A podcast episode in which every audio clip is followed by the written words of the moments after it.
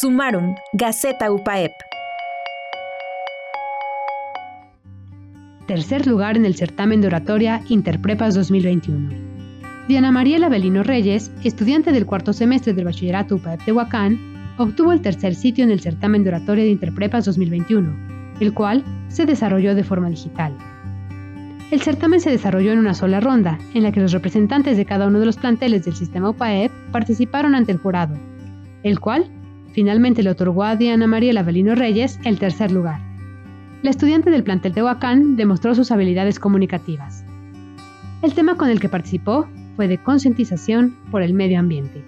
Muchas felicidades. Sumarum, Gaceta Universitaria. Compartir los principales logros y experiencias generadas en nuestra universidad.